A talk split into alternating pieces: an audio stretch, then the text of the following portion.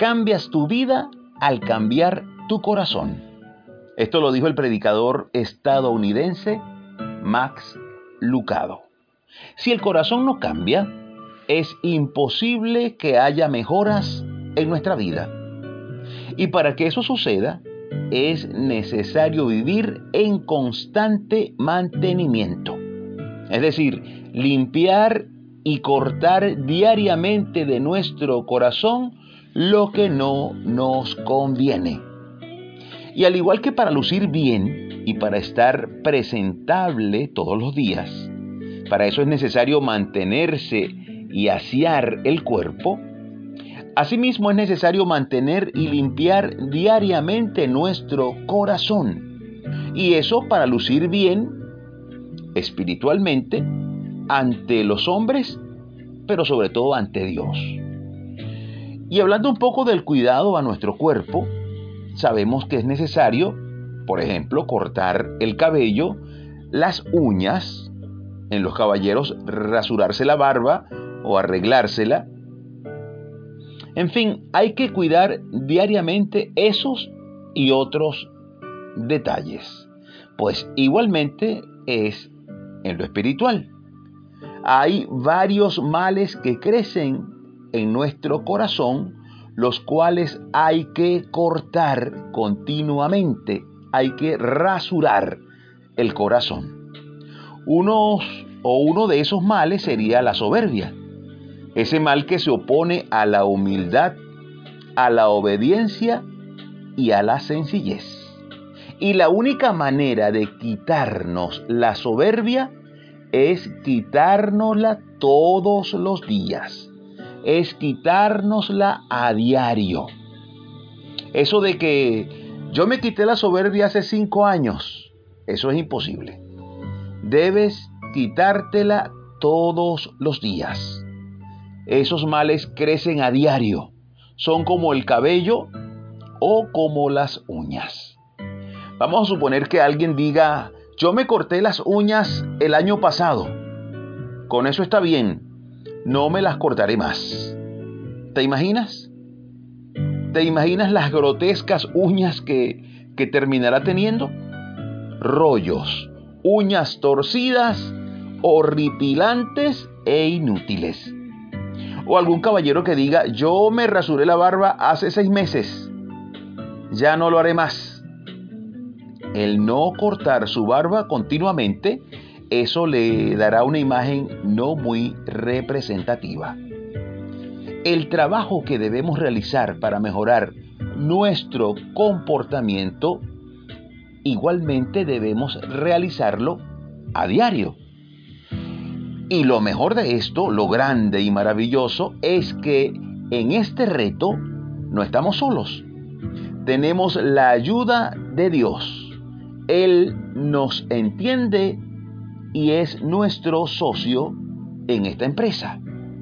En Filipenses 1.6, el apóstol Pablo nos da una clara enseñanza al respecto. Dice, estando persuadido de esto, que el que comenzó en vosotros la buena obra, la perfeccionará hasta el día de Jesucristo.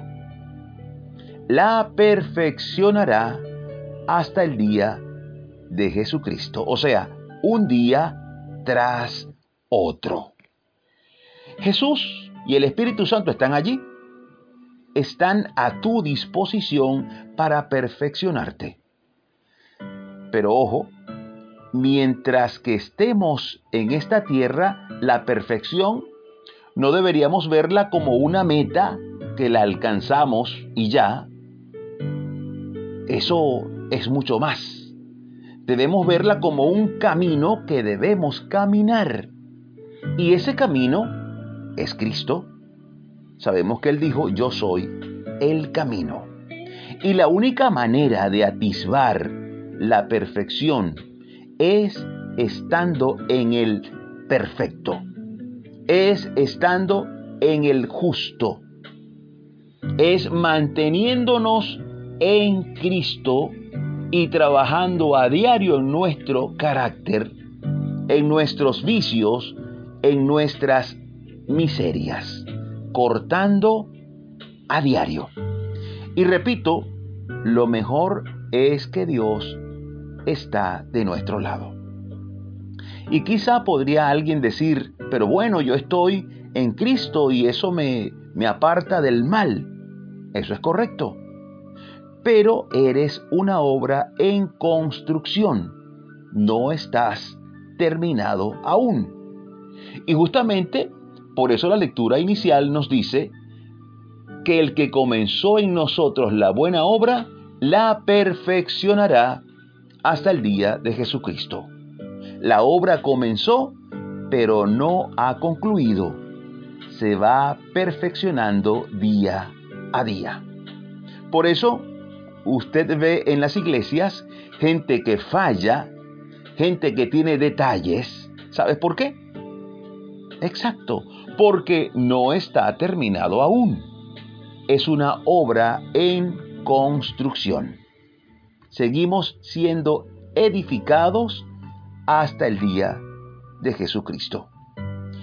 Y quiero concluir eh, expresándote que no sería correcto decir, yo alcancé la perfección la semana pasada. Eso no es correcto. Lo correcto sería decir, voy caminando por el sendero de la perfección. Voy en el camino de la perfección. Y gratamente, estando en ese camino, estando sumergidos en Cristo y en su Santo Espíritu, allí podemos saborear lo perfecto. Ojo, solo estando inmersos en Cristo, puesto que Él es la perfección.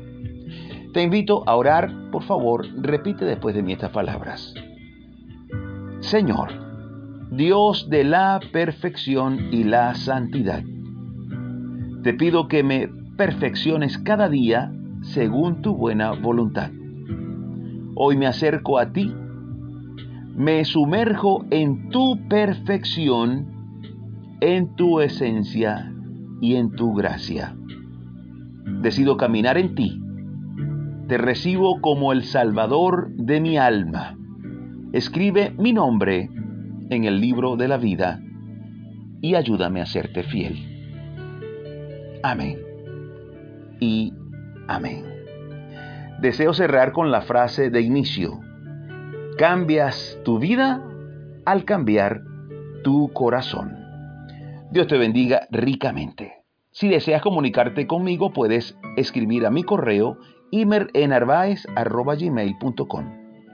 Me despido como siempre, súper agradecido con Dios porque nos permite seguir aquí dando pisadas de fe junto a ti. Hasta la próxima, Dios mediante.